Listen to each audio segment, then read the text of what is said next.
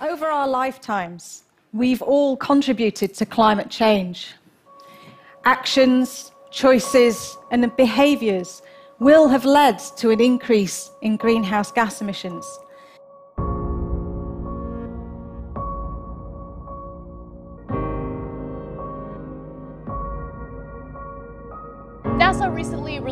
More data on climate science, and what they're finding is that what we previously knew about climate science is actually not as bad as what the reality is.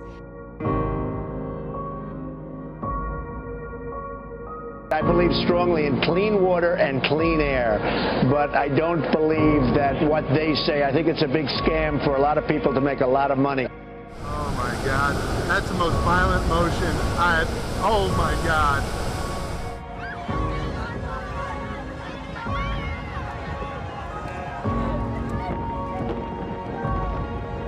Good evening. Right now, millions are bracing for a hurricane the likes of which we've never seen. It's called Patricia. It is the strongest hurricane ever recorded. Right now, it is making what is feared to be a catastrophic landfall along Mexico's Pacific coast.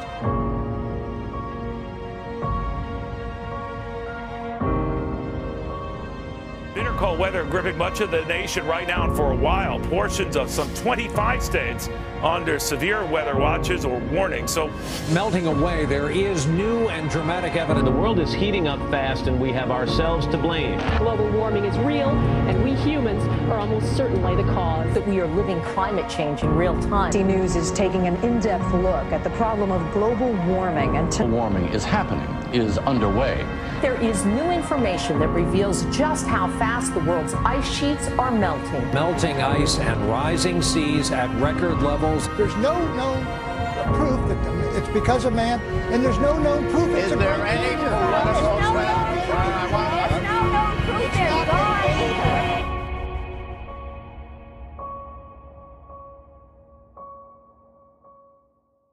Con el advenimiento de las nuevas tecnologías y de las redes sociales, cada vez son más las personas que reportan alrededor del mundo comportamientos extraños del clima, antes, durante y después de grandes eventos meteorológicos, lo que también ha hecho creciente el número de teorías y explicaciones supuestamente científicas que describen la razón de dichas circunstancias que acompañan a los fenómenos meteorológicos. Olha essa nuvem, que coisa linda. También en las últimas tres décadas ha aumentado de manera drástica la cantidad de personas y de medios de comunicación en el mundo que han impulsado la idea del calentamiento global. Los medios de comunicación han hablado constantemente de ello. Sin embargo, han utilizado los términos de cambio climático y calentamiento global de manera prácticamente indistinta en muchas ocasiones. Para entender lo que en este documental se explica, primero debemos de comprender tres conceptos básicos cuando se habla de este tema. El primero de estos conceptos se refiere al efecto invernadero, el cual es un mecanismo producido por los gases, conocidos como gases de efecto invernadero, de conservar e incrementar la temperatura de la superficie del planeta. Este fenómeno ha ocurrido desde la existencia de la Tierra misma, es decir, hace aproximadamente 4.000 millones de años. Algunos de los principales gases de efecto invernadero son el vapor de agua, el dióxido de carbono, el ozono, el óxido de nitrógeno y algunos otros más que se encuentran normalmente en la atmósfera. El segundo término que debemos de aclarar es el del calentamiento global, el cual hace referencia a una tendencia de incremento de la temperatura promedio en el planeta durante un periodo estudiado de 150 años. Y el tercer término es el de cambio climático, el cual incluye el concepto de calentamiento global e incluye todas las variaciones del clima que han ocurrido durante la historia de la Tierra y que se asocian tanto a factores de actividad humana como la actividad volcánica, la actividad solar, la circulación oceánica, la variación de los componentes de la atmósfera y otras circunstancias naturales. También es importante aclarar dos cosas que son innegables con respecto a este tema. La primera de ellas es que realmente la temperatura de la superficie del planeta se ha incrementado, y ese incremento ha sido mucho mayor en los últimos 100 años que en los siglos anteriores. El segundo de ellos es la existencia de artefactos y proyectos que los gobiernos han desarrollado para cambiar de manera drástica el clima y que se han asociado a fenómenos meteorológicos y catástrofes naturales importantes en las últimas tres décadas.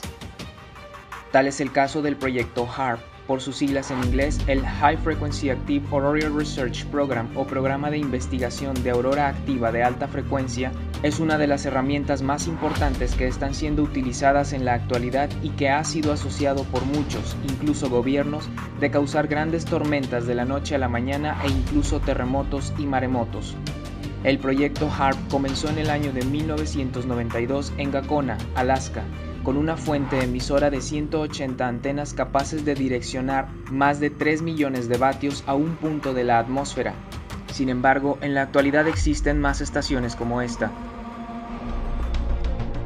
a pesar de que el gobierno de Estados Unidos se ha empeñado en negar la existencia de dicho proyecto, los documentos filtrados de la Agencia Central de Investigación y el Pentágono en la década de los 80s y los 90s no solo confirman su existencia, sino que dan la explicación científica de cómo es que este gran proyecto funciona.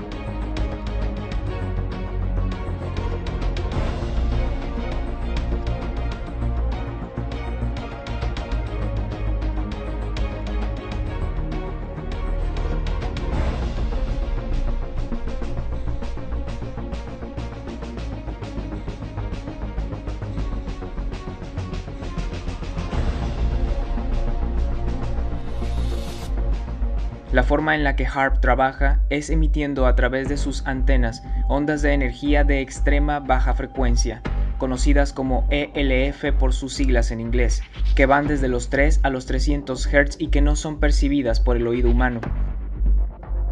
Cuando estas ondas de extrema baja frecuencia llegan a la atmósfera, causan dos efectos principales en ella.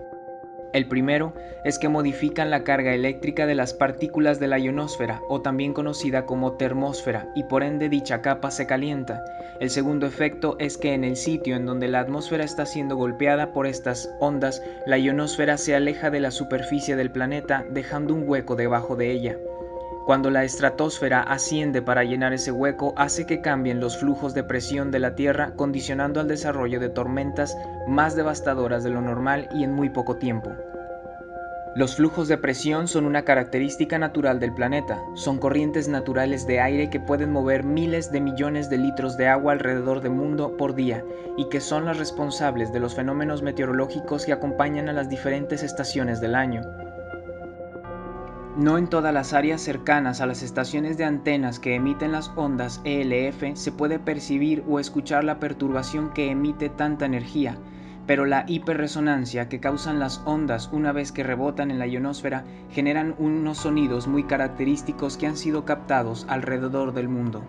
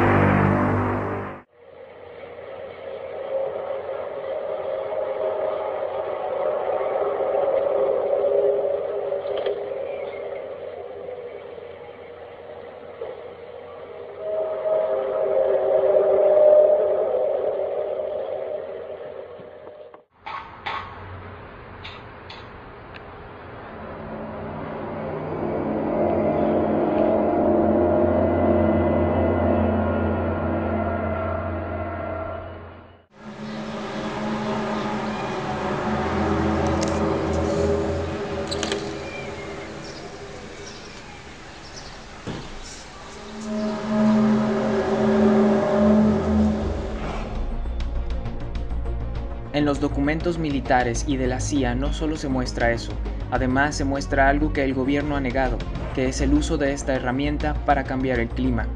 La versión oficial que Estados Unidos comenzó a dar desde que se dieron cuenta de que estos documentos habían sido extraídos de sus bases de datos era que sí había existido, sin embargo, ya no estaba en uso y solo había sido creado con fines de investigación, cosa que dichos documentos desmienten por completo.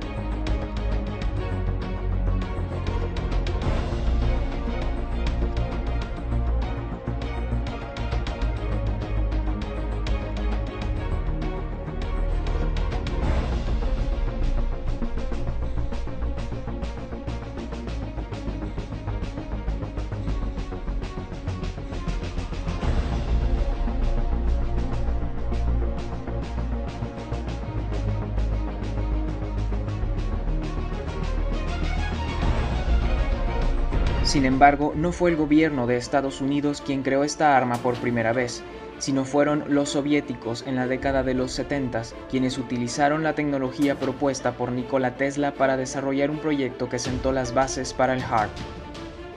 En el año de 1976 fueron reportadas múltiples interferencias en las ondas de radiofrecuencia de telecomunicaciones y de los sistemas de defensa de varios países del mundo, entre ellos el de Estados Unidos. Este fue el sonido que grabaron a través de los sensores de ondas de radiofrecuencia. One analysis says every woodpecker pulse carries a sophisticated code.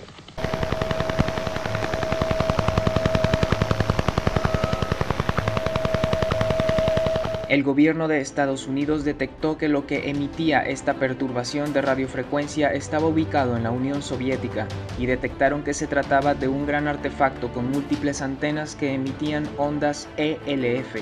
Debido a su sonido y el lugar en el que estaba ubicado lo bautizaron con el nombre de The Russian Woodpecker o pájaro carpintero ruso en español. La justificación para este proyecto que dieron algunos supuestos infiltrados en el gobierno soviético es que estaban siendo usados para detectar misiles balísticos que salían de Estados Unidos y que potencialmente se dirigían hacia la Unión Soviética. Según ellos formaba parte de su sistema de defensa. Uno de los efectos que se estudió y que causó el pájaro carpintero ruso en su tiempo fue que podía estacionar de alguna manera en lugares específicos de la Tierra flujos de alta presión que impedían la llegada de corrientes de baja presión y con ende las lluvias que se esperaban para ciertas épocas del año no se presentaban. Esto tenía como consecuencia grandes sequías que ocurrieron en Estados Unidos de América durante esa época. Tras la caída de la Unión Soviética en 1991 fue cuando dicho proyecto se descubrió y se confirmaron lo que antes eran rumores con respecto a su existencia. Uno de los hechos que trascendió y algunos gobiernos cuestionaron fue que la OTAN negó por completo la existencia de este proyecto y, sin embargo, años más tarde, algunos miembros de la OTAN revelaron las imágenes que tenían en su base de datos del archivo llamado Steelyard, nombre con el que ellos le asignaron al pájaro carpintero ruso dentro de su investigación. Pero aunque parezca que el proyecto HARP puede funcionar por sí solo, en realidad se requieren de otras condiciones para que pueda tener el efecto que tiene en el mundo. Una de ellas es la composición de la atmósfera, pues se necesita que haya ciertas partículas y metales en ella para que pueda calentarse y modificarse de la manera en la que lo hace con las ondas ELF, la ciencia que desarrollaron los científicos que se encargaron de estos proyectos es conocida como geoingeniería y es a través de esos conocimientos que se pueden potenciar aún más estas herramientas y si son usadas para mal pueden causar tanto daño como no nos imaginamos. Este hueco en la teoría de la guerra climática podría ser explicado con los químicos y metales esparcidos a grandes alturas por aviones que antes pertenecían a los gobiernos de Estados Unidos y Rusia, pero que hoy pertenecen a la OTAN.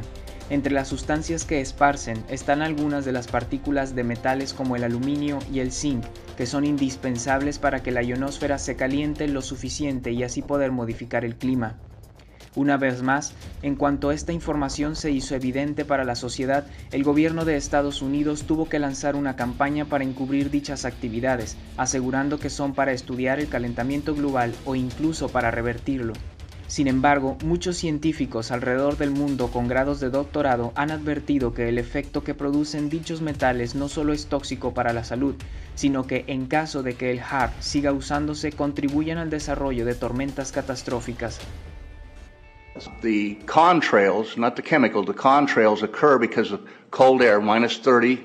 It takes a high altitude, around 30,000 feet plus.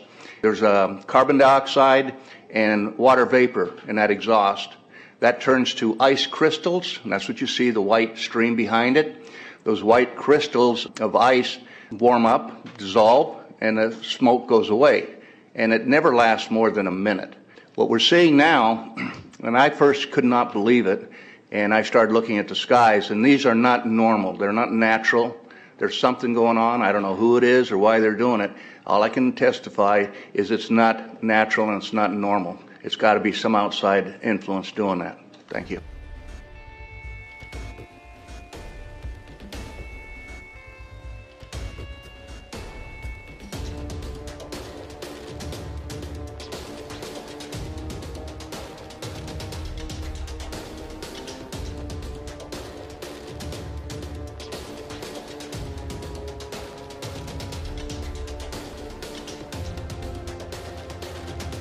I'm here to give you testimony that chemtrails, they're not contrails, are indeed real. They're spraying almost every day. I watch the clouds and watch the spraying program going on.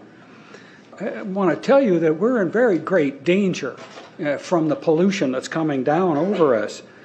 And we've been led astray by the military industrial complex and they're responsible for the cloud's creation and weather manipulation programs.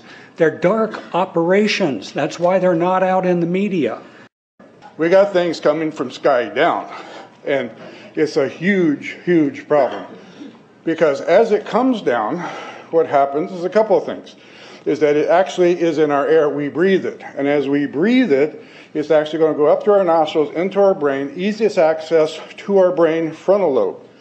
The contaminants that are in that have been identified, which already been mentioned, are aluminum. Aluminum is the number one neuro uh, free radical generator to the brain to cause early apoptosis, which is early death of brain, and it begins to set off the scar tissue, which we call the amygdalin, which is a pot, which is part of the um, chemical matrix related to Alzheimer's. I'm a neurologist practicing in Reading for 17 years. And in the past five years, I have seen the number of patients with Alzheimer's disease, Parkinson's, and other neurodegenerative diseases tremendously increase, almost quadruple. Este hecho pasó de ser una simple teoría a una realidad aceptada por miembros de la Fuerza Aérea de los Estados Unidos y por el mismo director de la CIA, John Owen Brennan, quien en la pasada reunión del Consejo de Relaciones Exteriores, institución financiada y creada por las familias Rothschild y Rockefeller, admitió el uso de estos químicos y metales en la atmósfera para proyectos de geoingeniería. Another example is the array of technologies, often referred to collectively as geoengineering, that potentially could help reverse the warming effects of global climate change. One that has gained my personal attention is stratospheric aerosol injection, or SAI a method of seeding the stratosphere with particles that can help reflect the sun's heat in much the same way that volcanic eruptions do. No cabe duda que con esta estrategia de los Estados Unidos de América buscan justificar la presencia de esos aviones que esparcen químicos en prácticamente todo el mundo.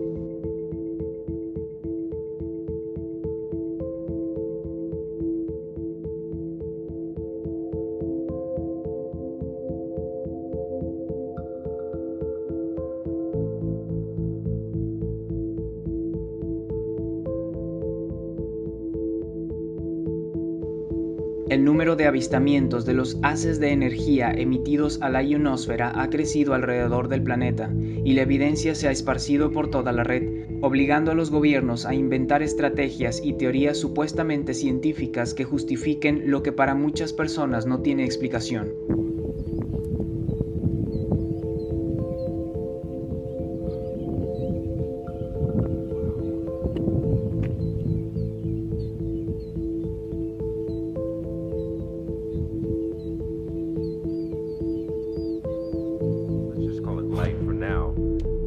That the beam of light shifts through the air is absolutely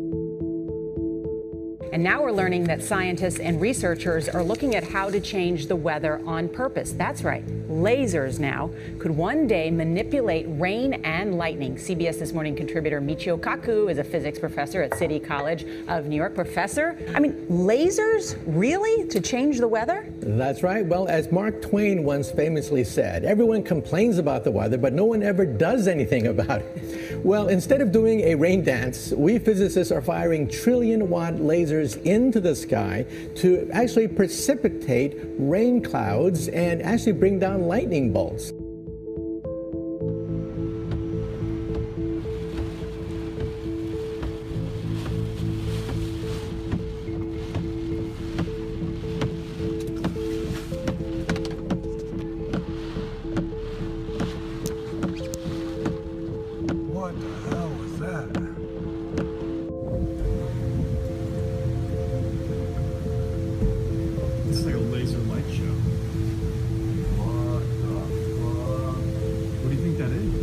Is? That? Is that like the main? That is that is like an epic explosion.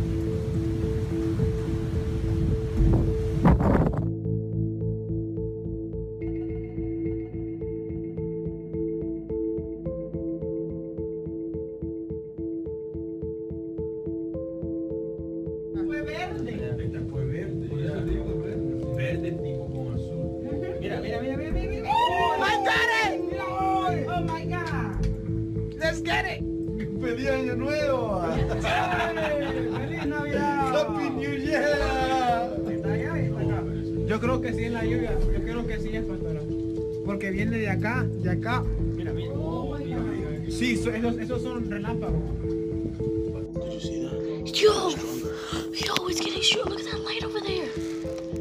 I'm recording. Listen, this is about to get worse. Okay, it's not a joke. Lights are gonna drop. What are you looking at? It was like red, blue, red, blue. Si bien es cierto que no todos los fenómenos naturales que ocurren en la actualidad se deben al uso de esta arma climática, muchos de los más catastróficos sí se asocian fuertemente con su uso. Durante las etapas más importantes de su vida, Nikola Tesla había advertido que el uso de esta tecnología que él mismo había desarrollado y descubierto, de caer en malas manos, podría causar muchas muertes. También él advirtió que esta tecnología podría causar grandes terremotos, pues cuando las ondas de energía rebotaban en la ionosfera hacia la superficie del planeta, podían desestabilizar las placas tectónicas causando grandes terremotos. No solo los huracanes pueden ser creados y dirigidos con el proyecto HARP, también los terremotos pueden ser causados en lugares específicos o incluso ciertos volcanes pueden ser activados cuando se direcciona dicha onda hacia un punto específico de la Tierra. Hace tan solo unos meses fueron publicados en Wikileaks unos documentos del gobierno ruso en los que se enlistaban algunos de los fenómenos meteorológicos causados por HARP en la última década.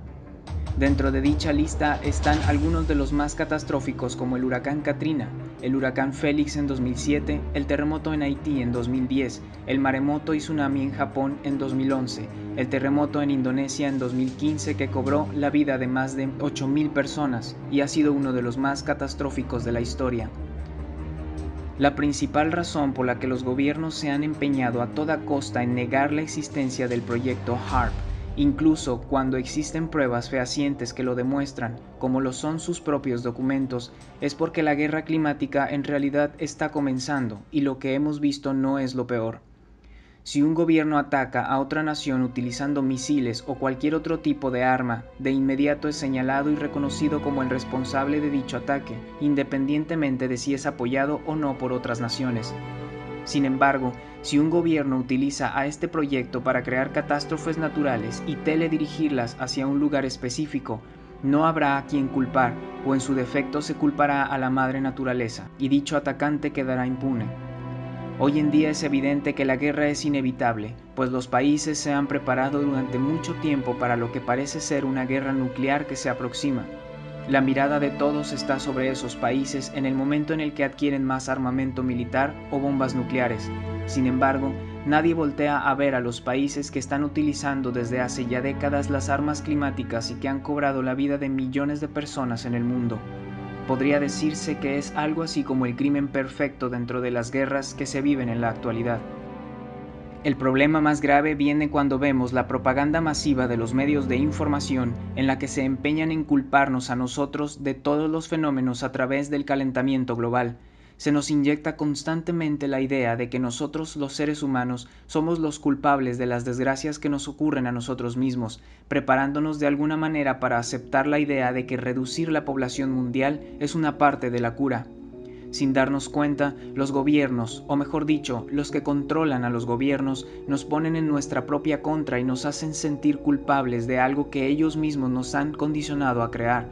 Pues no olvidemos que han sido las grandes transnacionales y corporativos, dueños del petróleo y de las empresas más importantes en el mundo, los que han impedido que las nuevas formas de energía alternativa, incluso propuestas por Nikola Tesla desde hace mucho tiempo, sean utilizadas a gran escala, obligándonos a usar los medios combustibles como la única forma de obtención de energía y que también son los más contaminantes. Tampoco debemos olvidar que son esas mismas familias las que han sido relacionadas con el financiamiento de ambos bandos de cada guerra que ha ocurrido en los últimos dos siglos y que muy probablemente estén ligados con el desarrollo de las tecnologías que los gobiernos usan para atacarse entre ellos, siendo los seres humanos inocentes los que siempre pagan con su vida.